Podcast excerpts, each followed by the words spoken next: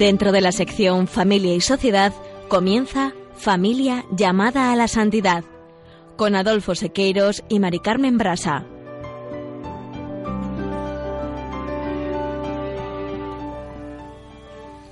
Muy buenos días, queridos oyentes de Radio María y familia Radio María. Bienvenidos un lunes más al programa Familia llamada a la Santidad. Dedicando el programa del día, de esta mañana de hoy a la nueva evangelización parroquial como estructura protagonista de la pastoral familiar. En la sección Familia Semilla de Santidad, Juana, Julio y Seque presentarán hoy a una familia hermanada por la santidad y que nos refrenda una vez más que las virtudes y el camino de la santidad se funda en gran medida en los testimonios recibidos y transmitidos en el hogar. Nos referimos a la familia de Teresa de Calcuta persona de gran relevancia social y espiritual del siglo XX, de la que se conoce sobre todo la humildad de su vivir cotidiano dedicado a los más necesitados en la India. Pero menos conocida, y es a lo que queremos poner hoy de relieve en nuestro programa, es la influencia de su familia, sobre todo la de su madre, en su vocación religiosa y servicio a los pobres. Y ya en el colofón contaremos con unos invitados muy especiales. Tenemos con nosotros a don José García Hernández, párroco de la parroquia Santiago Apóstol de Alcalá de Henares, Aglae Sánchez y Víctor Herriás, responsables, como otros evangelizadores, de las semanas de evangelización que se han celebrado en la parroquia y que nos van a presentar su experiencia y testimonio. Finalizaremos, como siempre, el programa con una oración. Directorio de la Pastoral Familiar. Como acaba de presentar Adolfo, mis queridos amigos, en programas anteriores hemos reflexionado sobre la importancia de la comunidad parroquial en la pastoral familiar. Recordamos que también hemos hablado de la importancia y necesidad de las familias en la evangelización. En primer lugar, evangelizando dentro de su propia familia y en segundo lugar, la familia no solo como objeto, sino como sujeto de evangelización a otras familias. Recordamos por lo tanto, también aquí que una estructura esencial en la evangelización es la parroquia. Sí, Mari Carmen, y la parroquia goza de una cercanía privilegiada a la vida de las familias. La parroquia vive con la familia, tanto las penas como las alegrías, celebra los sacramentos y medita la palabra de Dios. Y mira, sobre la comunidad parroquial, el directorio, en el apartado 266, nos dice las iglesias particulares deben ser conscientes de su responsabilidad como el sujeto activo más inmediato y eficaz para la actuación de la pastoral familiar y añade como consecuencia, cada comunidad parroquial debe tomar conciencia de la responsabilidad que recibe del Señor, en orden a qué? En orden a la promoción de la pastoral familiar. Y por esta razón, continúa diciendo el directorio, los planes de la pastoral parroquial no deben prescindir nunca de tomar en consideración la pastoral de la familia, está claro. Y sobre la cercanía a las familias de la parroquia, el, el número 271 del directorio destaca que la parroquia desempeña un papel específico en la pastoral familiar, por ser el lugar. Sí, claro, más cercano a las familias, ¿no? Sí, eso es, que se puede conocer más directamente sus necesidades y por ello prestar una atención mucho más directa y eficaz. Las parroquias es el lugar, nos dice también el directorio, el lugar propio de la celebración de los sacramentos. Y de los acontecimientos familiares, nacimientos, comuniones, matrimonios, defunciones. está claro, ¿no? Que en estos acontecimientos se hace presente de modo peculiar la Iglesia en la familia. Y continúa diciendo que para que esta posición privilegiada dé lugar a una pastoral eficaz para la familia, el párroco y los demás sacerdotes que colaboren con él deben procurar la, ayuda de los matrimonios y acoger con solicitud a los que se prestan a ello. Está claro que todos los documentos del magisterio de la Iglesia mm, destacan. Destacan que todos somos iglesias, ¿no? Cada iglesia, cada uno según su vocación y misión. Y que por tanto todos somos responsables de la pastoral, familiar. Y centrándonos ya en el tema de hoy, vamos a recordar que con ocasión del Año de la Fe y como instrumento diocesano al servicio de la nueva evangelización, nació en octubre del 2012 una escuela de evangelización promovida por Monseñor don Juan Antonio Rey Pla, obispo de la diócesis de Alcalá. Esta iniciativa ha agrupado a sacerdotes, religiosos, seminaristas, movimientos y fieles laicos con el fin de preparar una misión diocesana. En el fondo, ¿no? Se trataba de poner a la diócesis en estado de misión contando, claro está, eh, con la generosidad de todos aquellos que estuvieron dispuestos a, prestar de su tiempo para llevar adelante el mandato del Señor cuando dice, id al mundo entero y anunciad el, Evangelio. Para poder iniciar este camino, la Semana de Evangelización Parroquial ha contado además con la oración de todos los monasterios de la diócesis, a quienes se les confía que oren por esta iniciativa. Y estas semanas de evangelización parroquial que pretenden, pues estas semanas la, eh, quieren ser instrumento al servicio de la renovación misionera de nuestras parroquias, desean ser cenáculos de oración y convivencia donde arde el fuego del Espíritu y un cauce también que favorezca la formación y compartir experiencias. Sí, hablando de renovación eclesial, queremos recordar lo que dice el Papa Francisco en el Evangelium Gaudium, el número 28, cuando plantea que la parroquia no es una estructura caduca, precisamente porque tiene una gran plasticidad puede tomar formas muy diversas que requieren la docilidad y la creatividad misionera del pastor y de la comunidad. Si es capaz de reformarse y adaptarse continuamente, dice el Papa, seguirá siendo la misma Iglesia que vive entre las casas de sus hijos y de sus hijas.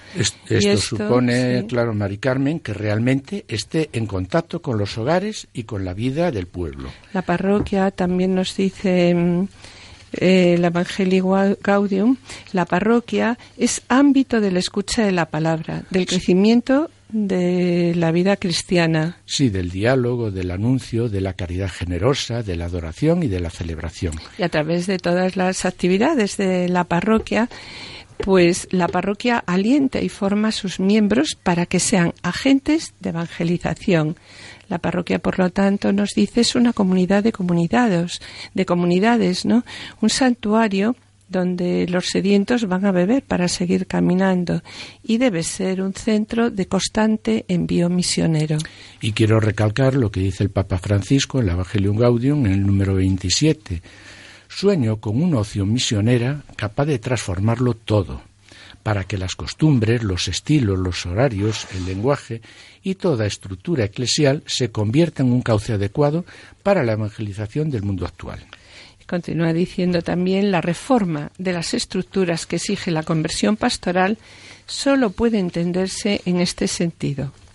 Procurar que todas ellas se vuelvan más misioneras y que la pastoral ordinaria, en todas sus instancias, sea más expansiva y abierta, que coloque a los agentes pastorales en constante actitud de salida y favorezca eh, así la respuesta positiva de todos aquellos a quienes Jesús convoca su amistad.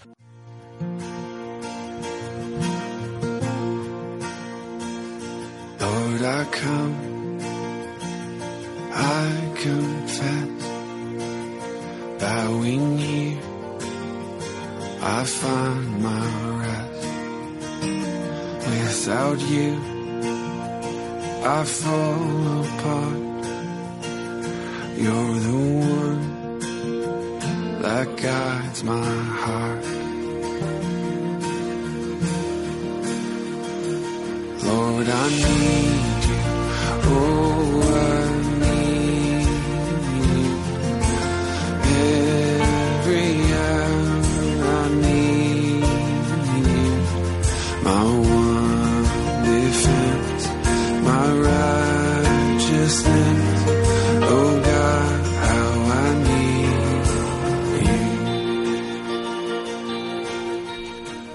con esta plegaria, oh Señor, te necesito, me postro ante ti hoy y puedo así descansar. Sin ti, Señor, deshecho estoy. Solo tú podrás guiarme. Pues bien, esta ayuda a la nueva evangelización es la que pedimos hoy al Señor. Y para hablar de evangelización parroquial, hoy contamos pues, con unos invitados especiales. don José García Hernández, párroco de la parroquia de Santiago Apóstol de Alcalá de Henares, Aglae eh, Sánchez y Víctor Hervías, responsables con otros evangelizadores de la semana de evangelización, que las semanas, porque fueron dos que se han celebrado en esta parroquia y que nos van a prestar su testimonio y experiencia. Bueno, bienvenidos, bienvenidos a esta querida radio de la Virgen, porque además quiero comentar que don José ya le conocen ustedes por su participación en el Dios de cada día. Y nos acompaña hoy pues al programa Víctor. Víctor es un joven de la parroquia que ha vivido con mucha fuerza la evangelización y creo que nos va a aportar un buen testimonio. Buenos días a todos. Buenos días. Buenos días.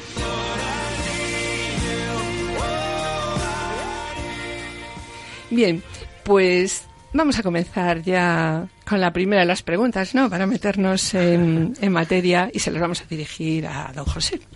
Sobre las semanas de evangelización que se han celebrado en su parroquia. ¿Por qué estamos hablando de la nueva evangelización? ¿Qué hay detrás de esa palabra? ¿Y qué requiere de todos nosotros la nueva evangelización? Bueno, pues eh, la primera vez que, que se acuñó este término de nueva evangelización fue en una reunión de la Conferencia Episcopal Latinoamericana y fue San Juan Pablo II en el año 1983 donde empezó a hablar de nueva evangelización, un término que hoy es muy conocido en todos los ambientes eclesiales. ¿En qué consiste esta nueva evangelización? Pues lo describe muy bien el mismo San Juan Pablo II en su carta encíclica Redentoris Missio, cuando él habla allí de distintas actividades de la Iglesia y distingue tres situaciones. Dice, una es aquella a la cual se dirige la actividad misionera de la Iglesia, es decir, donde Cristo y su Evangelio todavía no son conocidos o no hay comunidades cristianas suficientemente maduras, se desarrolla la misión que llamamos misión ad gentes. Luego hay también las comunidades cristianas que ya tienen estructuras eclesiales adecuadas y sólidas. Y esa actividad de la Iglesia es lo que se llama la atención pastoral. Pero dice San Juan Pablo II, hay una situación intermedia, especialmente en países como el nuestro, ¿verdad?, de antigua cristiandad, pero a veces también en las iglesias más jóvenes, donde grupos enteros de bautizados han perdido el sentido vivo de la fe. Incluso no se reconocen ya como miembros de la iglesia y llevan una existencia alejada de Cristo. Para ellos es necesaria, dice el Papa, una nueva evangelización. Este es el sentido que, tiene este término. Y para poderla llevar a cabo, como tú decías, el mismo San Juan Pablo II, en esa conferencia al CELAM en el año 1983, decía que, claro, la nueva evangelización no es que haya que transmitir un evangelio distinto. Claro. Es el evangelio de, de siempre. La novedad no está en el contenido. Él habla de novedad en cuan, nueva por su ardor, por sus métodos y por su expresión. Es decir, tenemos que renovarnos nosotros los cristianos para tener el ardor que tenían los apóstoles y los primeros cristianos en la evangelización. Tenemos que ser nuevos también en los métodos, teniendo en cuenta pues eh, hoy también las nuevas tecnologías y, las nuevas eh, situaciones que se dan en nuestro mundo de hoy y nueva, como no, también en su expresión, una expresión que pueda llegar a la cultura en la que nos desenvolvemos hoy, siempre teniendo como referencia aquella primera evangelización del siglo I y trayéndola hoy al día con los medios y las expresiones de nuestro mundo de hoy. ¿Y qué requiere de, nosotros, no? Esto, el ardor, el ardor nuevos métodos y nuevas expresiones. Por tanto, en nosotros requiere primero una conversión. O sea, para poder evangelizar tenemos nosotros que dejarnos evangelizar cada día. Tenemos que convertirnos cada día al Evangelio para desde esa desde ese convencimiento y ese ardor apostólico puedes llegar también a los que se han alejado de la fe o de la Iglesia. Cuántas palabras, cuántos deseos, cuántos esfuerzos por un mundo mejor, un mundo fiel al Evangelio que está en la mente pero no en el corazón.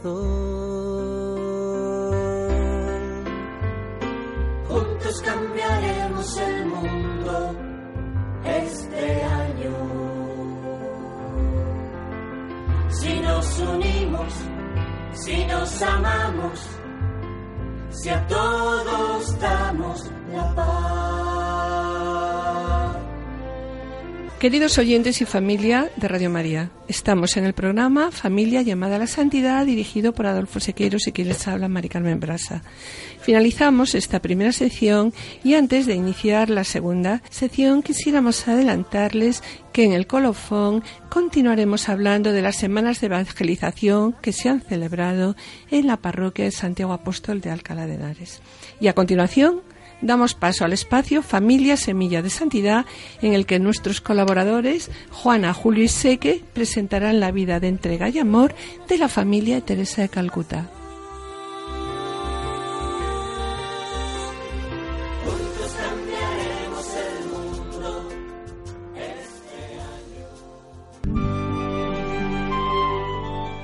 Familia Semilla de Santidad.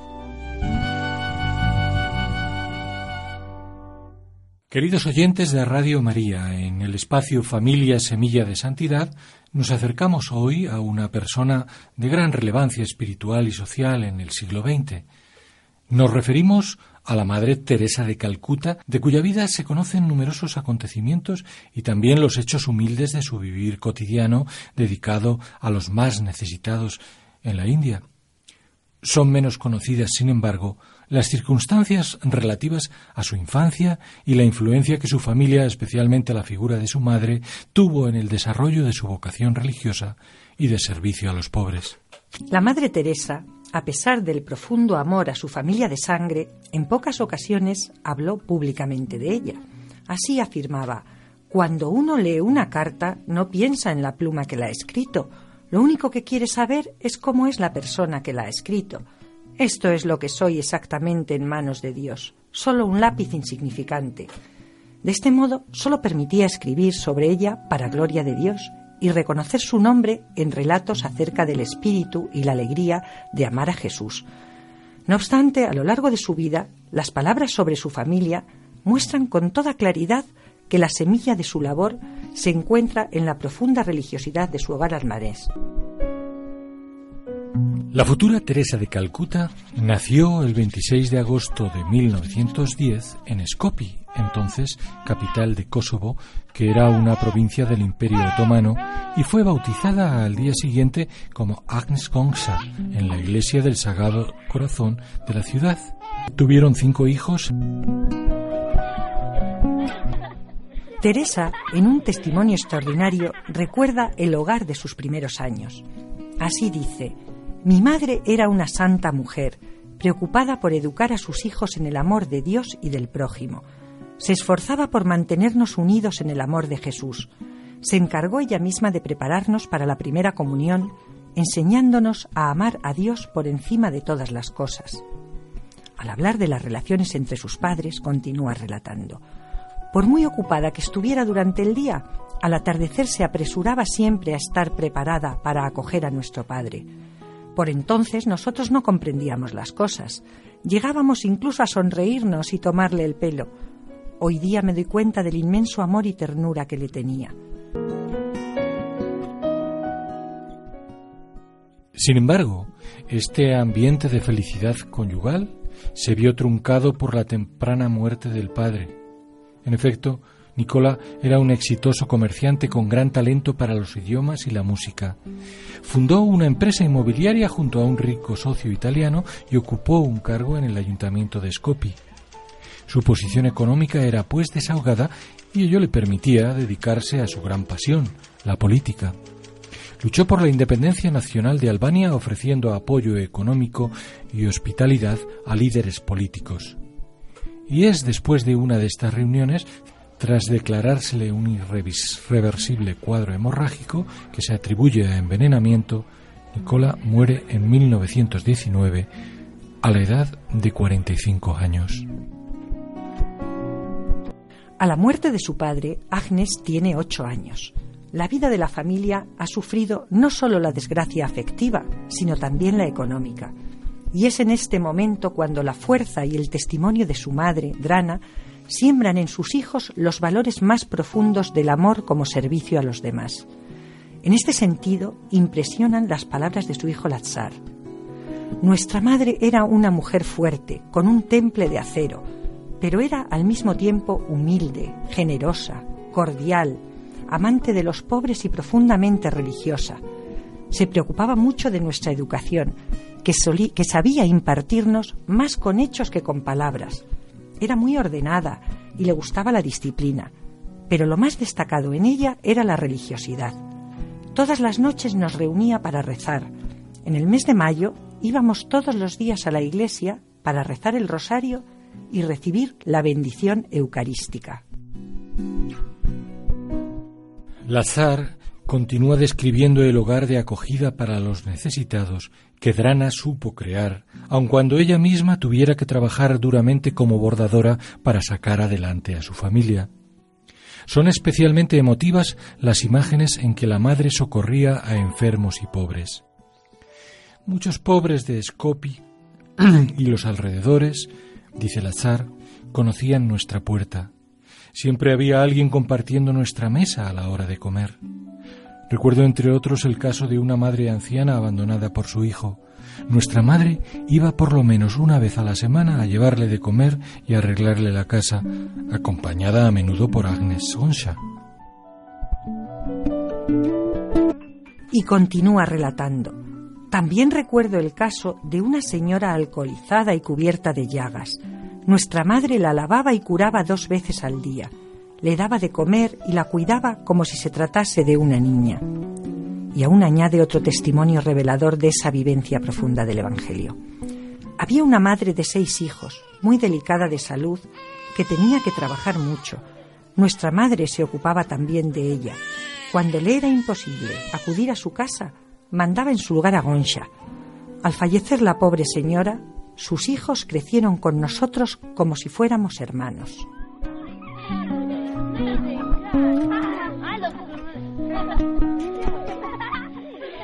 Esta actividad eh, de servicio al prójimo se sustentaba en su profunda fe.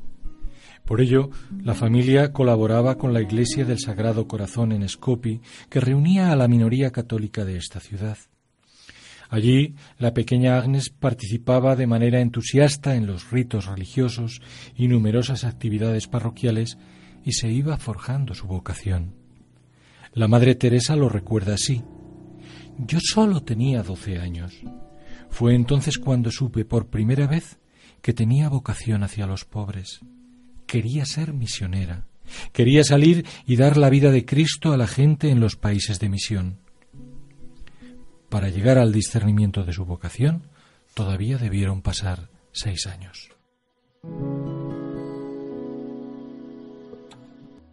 En efecto, es su oración devota a la Virgen de Lesnice en la montaña negra de Skopi la que arroja luz a su vocación.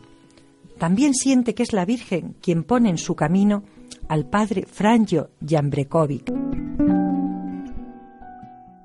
La orientación final para su vocación la encontraría en los relatos y testimonios de los jesuitas yugoslavos destinados en misiones en la India.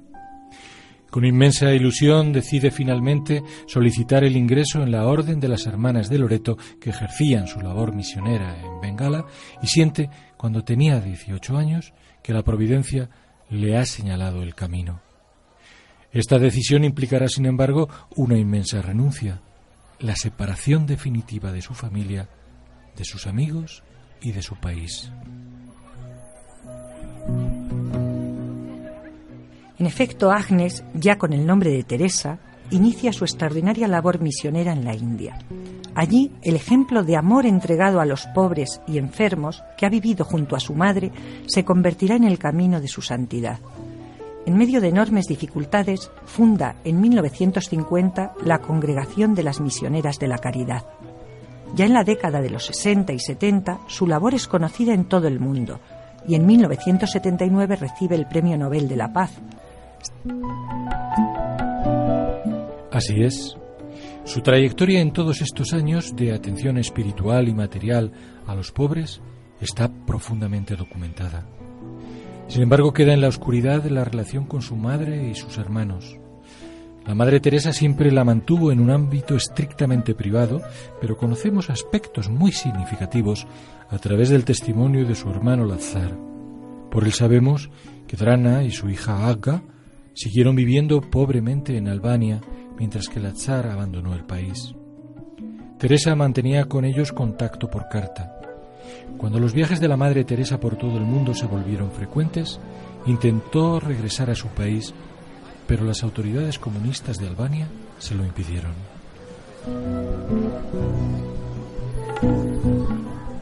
Resulta fácil imaginar el dolor por la separación, tanto que Teresa intentó, con ayuda de personalidades internacionales, que el gobierno de Albania permitiera salir del país a su madre y hermana, pero argumentaron problemas graves de salud para rechazar la petición.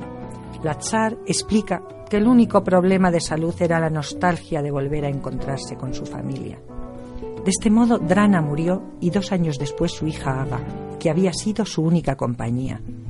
La Madre Teresa sufriría este dolor sustentada, como siempre, por su profundo amor y confianza en Dios.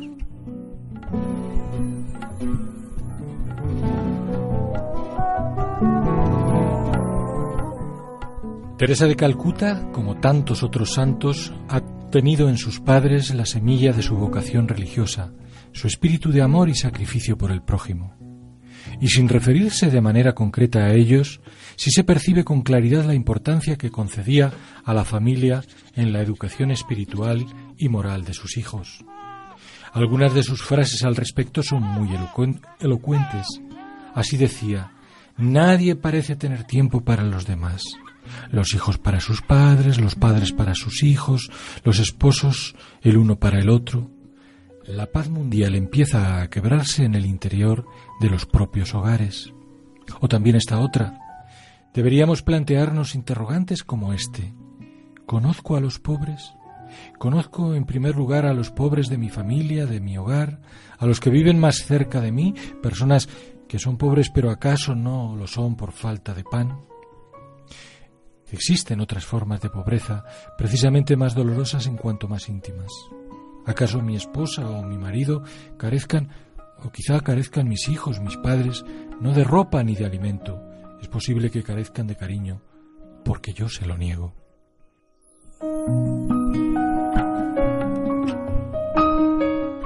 Estas reflexiones se multiplican en sus escritos sirvan como conclusión estas palabras de la Madre Teresa de Calcuta. ¿Dónde empieza el amor? En nuestros propios hogares. ¿Cuándo empieza? Cuando oramos juntos. El mundo está saturado de sufrimientos por falta de paz. Y en el mundo falta paz porque falta en los hogares. Hay muchos, demasiados hogares divididos. La familia que reza unida permanece unida. Que estas hermosas palabras sean una guía para todas nuestras familias cristianas y que Dios les bendiga. Hasta el próximo programa, Dios mediante. Quiero vivir,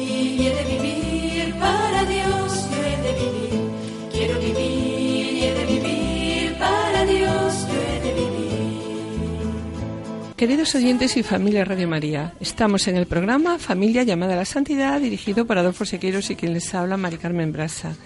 Les recordamos que pueden ponerse en contacto con nosotros a través del correo familia llamada a la santidad arroba radiomaria.es o enviando un correo postal a la dirección de Radio María, Paseo de Lanceros 2, primera planta, 28024 Madrid, indicando el nombre del programa Familia llamada a la Santidad. Para solicitar este programa deberán dirigirse ustedes al teléfono de atención al oyente 902 500 518. También pueden escuchar este programa, si así lo desean, a través de podcast, entrando en la página www.radiomaria.es y podrán descargarlo en su ordenador para archivarlo, escucharlo a la hora que ustedes deseen. Bien, mis queridos oyentes, gracias por los correos que enviáis al programa. Los intentaremos contestar puntualmente. Sabed que vuestras palabras son de gran ayuda para nosotros. Sabemos que el trabajo lo lleva Cristo su Espíritu y nosotros solamente somos siervos inútiles que intentamos hacer lo que tenemos que hacer. Colofón.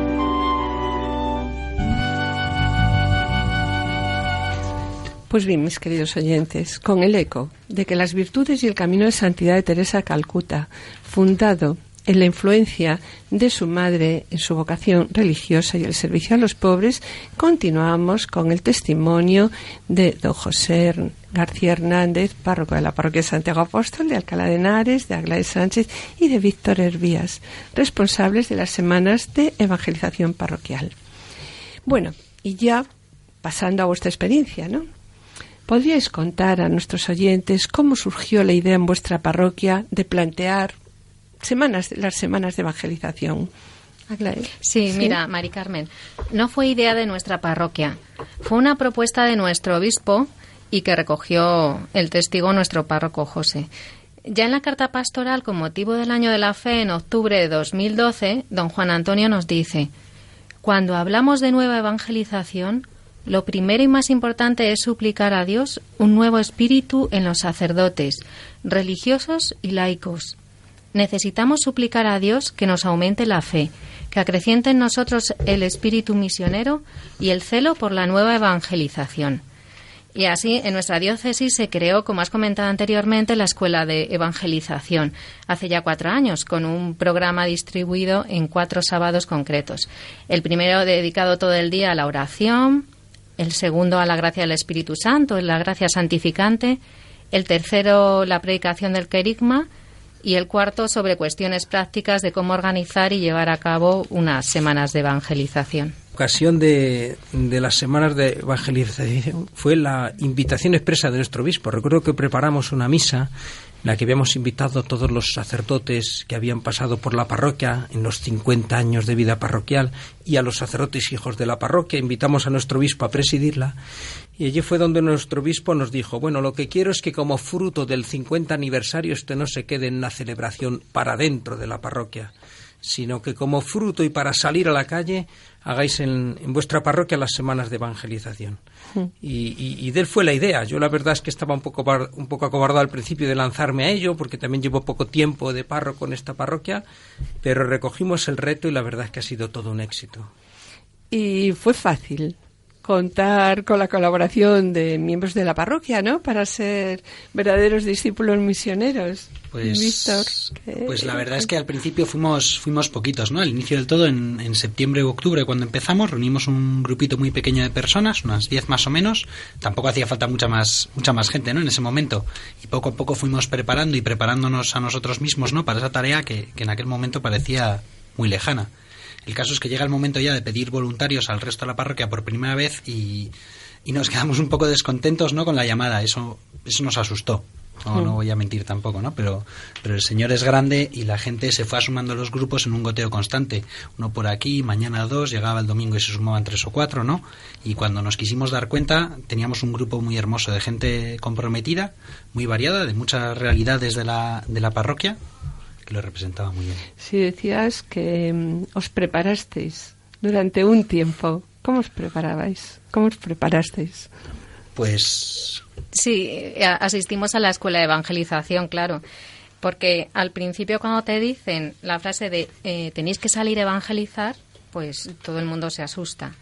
Pero luego ya asistiendo a la escuela de evangelización, tu perspectiva de lo que es anunciar la buena noticia te cambia. Porque ya empiezas a no confiar solo en tus fuerzas y en, y en dejarte hacer. Y, y luego lo que hicimos fue plantear estas semanas de evangelización como la actividad principal que se iba a realizar en la parroquia en, en este año. Con mucha oración. Mucha, mucha. Bien, y sobre las personas, ¿no? ¿Cuántas de, me decíais, ¿no? Que en principio unos sí, 60, ¿no? ¿no, Víctor? Unos 60 decías. llegamos, yo creo que llegamos Sí. a ser más o menos, sí. En- ¿Y cómo se organizabais? ¿Qué función tenía cada grupo? Hicimos, hicimos siete grupos, ¿no? Nos recomendaron desde la escuela y los que habían ido a la escuela como Agle, ¿no? Nos, nos recomendaron siete, siete grupos, siete equipos diferentes para, para atacar esta tarea, ¿no? El primero era el anuncio del querigma, ¿no? Que es por las calles y por las casas se encargan esos días de dar noticias del, del Evangelio, que es un poco los más visibles por la calle, ¿no? Pero luego teníamos un montón de grupos que les que les apoyaban igual de importantes, ¿no? Teníamos el grupo de testimonios que en distintos actos de la semana compartían su experiencia de la fe, el grupo de acogida que recibía a todas las personas que venían a la parroquia en esos días, les explicaban lo que estábamos celebrando y les, les invitaban a participar, les, les acogían, como dice el nombre. El grupo de intercesión, que de forma individual y de forma comunitaria, pues se ocupaban de rezar por, por los frutos que diese esa, esas semanas de evangelización, el de liturgia, que preparaba las, las celebraciones que teníamos, de música, que se encargaba de favorecer el ambiente de oración y de celebración ¿no? en los distintos actos, el grupo de música, uy, ese ya lo he dicho. y el de Intendencia. es que era- había Sí. dos el de y el de intendencia como dice como dice Aglai eh, los encargados de preparar los materiales y las salas y demás Sí, y luego en cuanto a la organización ya de las dos semanas, eh, las dividimos la primera semana de cenáculo y la siguiente de Pentecostés. En la primera semana de cenáculo eh, comenzábamos a las seis de la tarde con una oración eucarística, rosario, la celebración de la Eucaristía y después eh, charlas formativas, como por ejemplo, todo bautizado está llamado a la misión.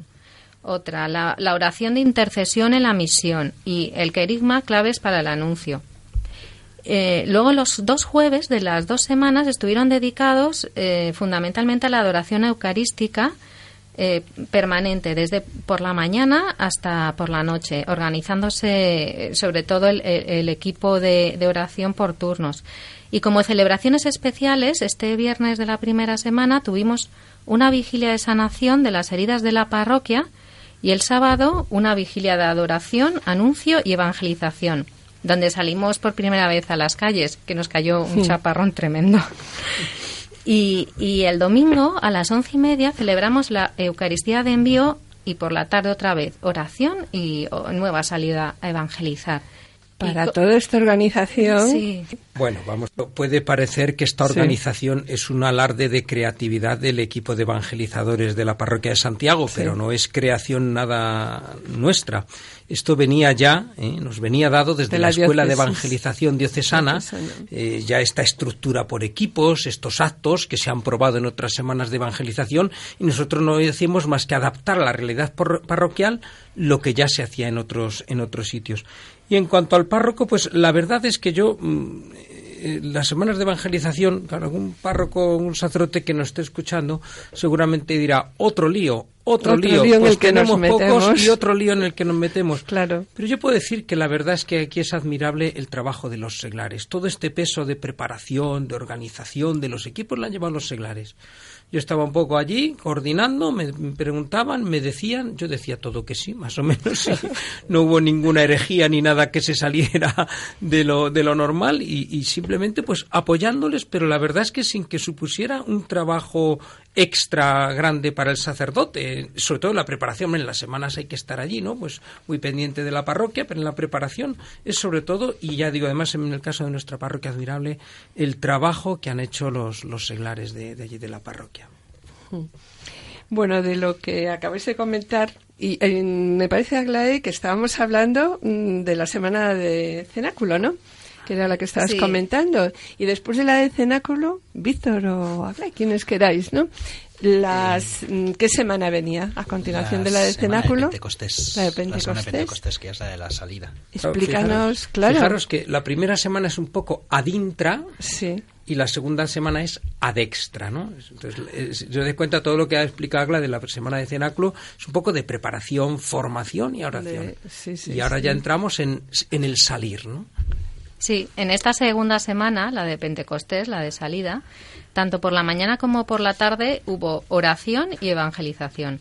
Por las mañanas, además de las casas, fuimos a los colegios que teníamos en el barrio. Hicimos también un día especial de visitas a enfermos y por las tardes íbamos tanto a la calle como a las casas, además de seguir con la oración. El miércoles de esta segunda semana celebramos por la tarde un acto penitencial de toda la parroquia. Y el jueves, como en la anterior semana, hubo adoración eucarística permanente desde la mañana a la noche. El viernes salimos a las calles con un Vía Crucis donde contábamos con una, contamos con una imagen del- de, Cristo que procesionó. Perdona que te interrumpa. Sí. Antes, dices, salíamos a las calles. Sí. Ya has dicho dos veces, ¿no? Salíamos a las calles, eh, íbamos a las casas. Pues ¿Qué eh, hacíais ahí?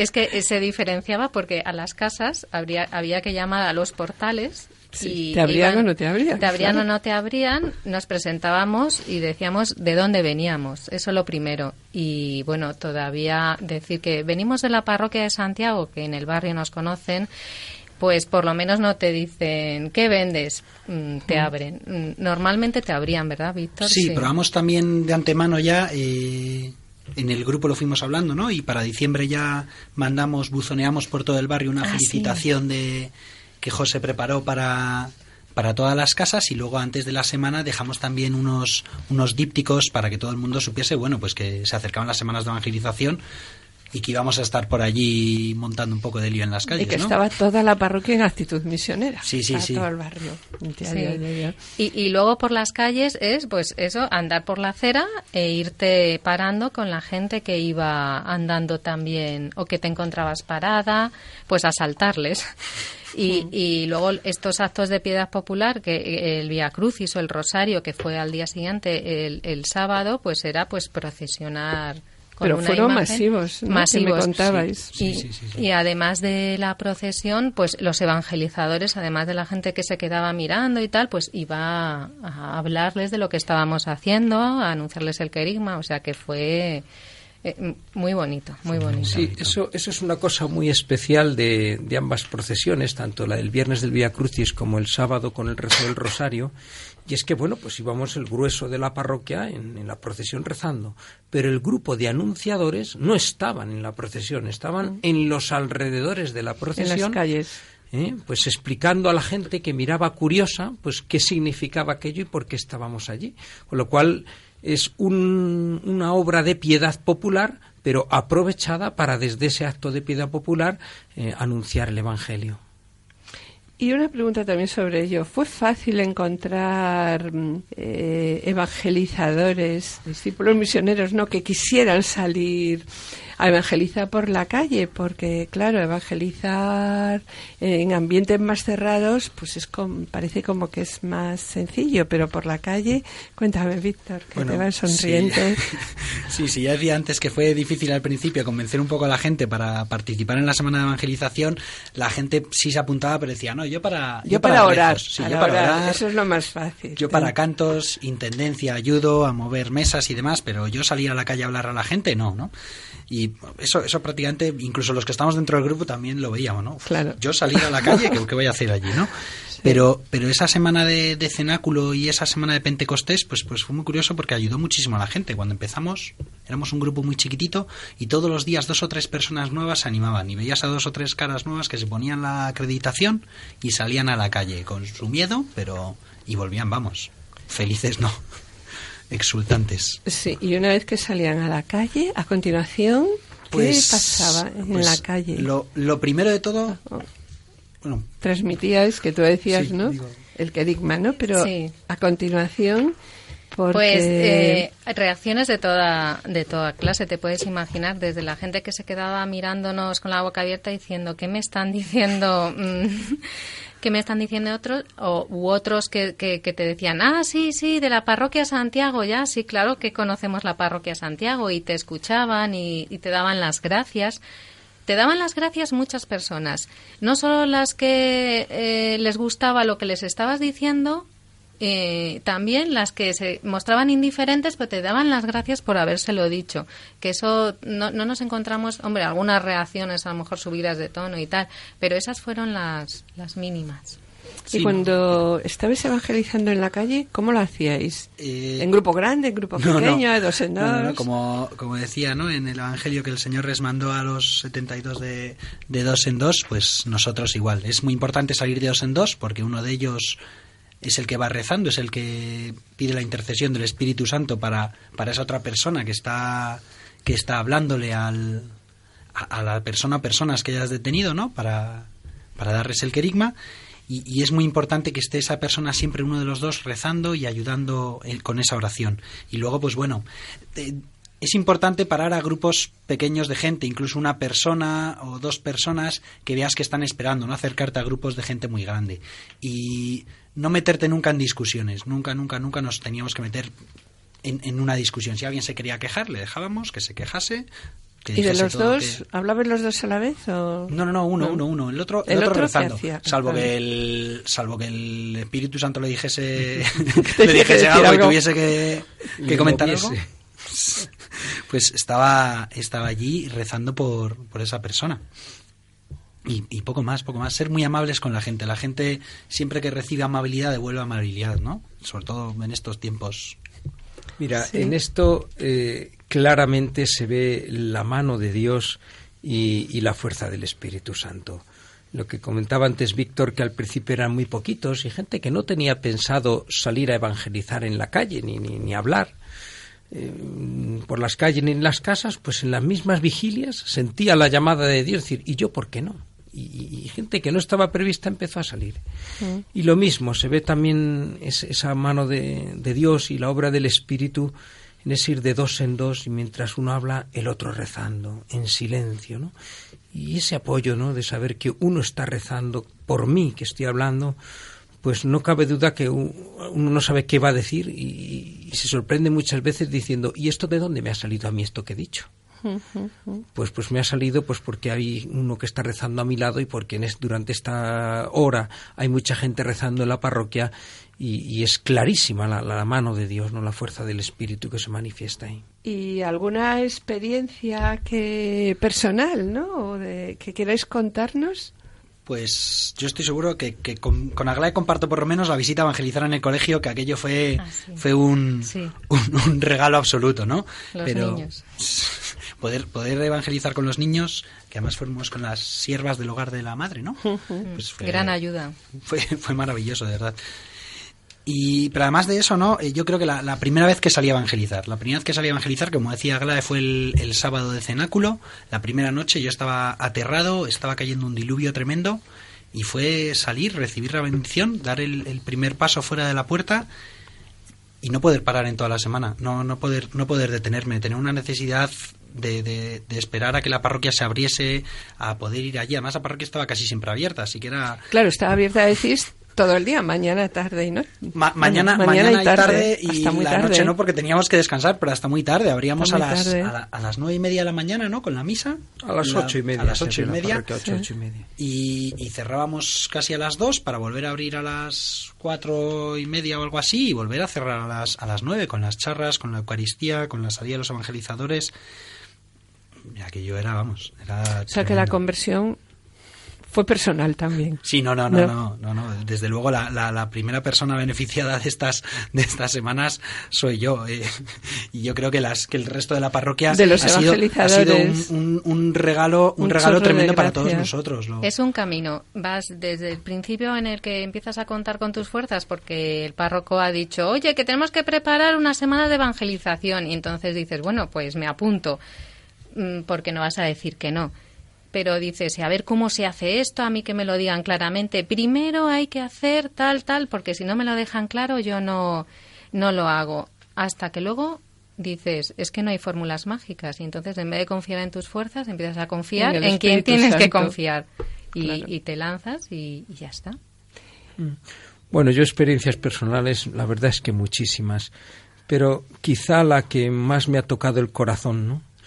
Ha sido que he acompañado a los anunciadores cuando hemos ido a la visita de los enfermos, ¿eh? llevándoles la comunión y ha sido muy bonito, ¿no? La acogida que los enfermos no- nos han brindado. Nosotros ya habitualmente llevamos la comunión a los enfermos semanalmente, pero esa visita que no era ya solo del sacerdote o del diácono permanente, que somos los que vamos habitualmente, sino de tres o cuatro que íbamos con ellos, pues eso ha sido una, una preciosidad, la acogida y, ver la, la felicidad y la alegría de las- los ancianos y las personas enfermas de la parroquia. Y, y algo más que te gustaría comentar. Bueno, pues mira, de la gente a la sí. que hemos llegado, a la que hemos evangelizado, pues esos los sabe Dios. Exacto, Nosotros, frutos claro. visibles, pues no es que hayamos visto que de repente ahora vienen 100 personas más a misa todos los domingos o que la gente esté preguntando cómo se incorpora la vida parroquial, ¿no? No, ahí ya queda el anuncio hecho y ahí queda y la gente sabrá. Ahora, el fruto que sí se ha visto y lo que ha supuesto para la parroquia las semanas de- evangelización es para hacer familia en la parroquia. esto que nuestro obispo nos está insistiendo tanto, ¿verdad? Esa idea que él dice que la iglesia es el, el hogar donde se puede vivir. ¿eh? Pues ver la parroquia como el hogar donde se puede vivir, donde se puede estar a gusto, donde se pueden compartir cosas.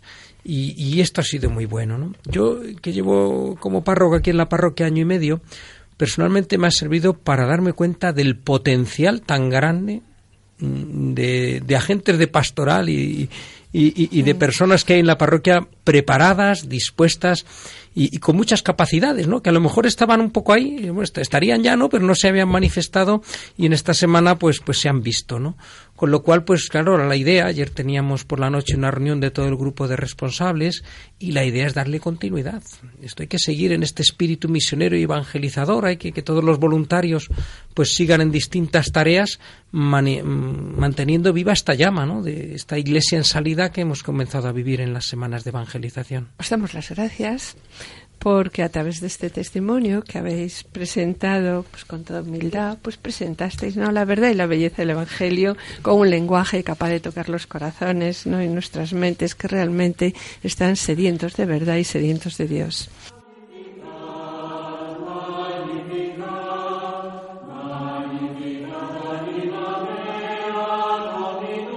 Hoy, mis queridos oyentes, después de haber reflexionado sobre la nueva evangelización parroquial, vamos a pedir a la Virgen María, estrella de la nueva evangelización, que nos ayude en la misión que nos ha encomendado. Padre nuestro, fuente de amor y de misericordia, que nos ha redimido por Jesucristo tu Hijo, y quieres que todos los hombres se salven y te conozcan de corazón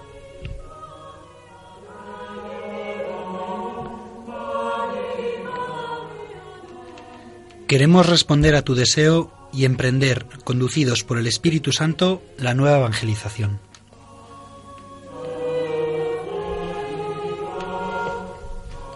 Llénanos de ti y renueva en nosotros el impulso, el ardor y el coraje de los primeros cristianos, para que anunciemos al mundo con la palabra y con la vida la belleza de la fe.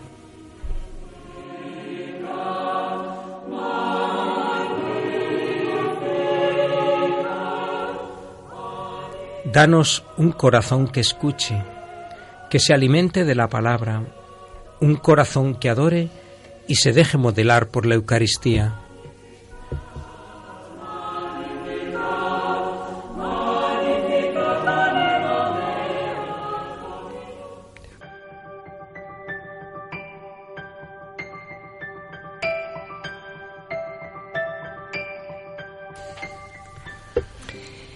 Y bien, mis queridos oyentes, tenemos con pena, ¿no? Con pena tenemos que despedirnos. Hemos dedicado hoy al el programa a la nueva evangelización parroquial. En la sección Familia, Semilla de Santidad, Juana Julio y Seque han presentado la vida de la familia Santa Teresa de Calcuta. Y en el colofón hemos continuado con la nueva evangelización parroquial, acompañados por don José García Hernández, párroco de la parroquia Santiago Apóstol de la diócesis de Alcalá de Henares, Aglae Sánchez, Víctor Hervías, a los que les agradecemos una vez más su presencia. Finalizamos, como siempre, el programa con una oración. Agradecemos a Rocío el control de sonido. Muchas gracias por su atención. Hasta la próxima audición y que el Señor os bendiga.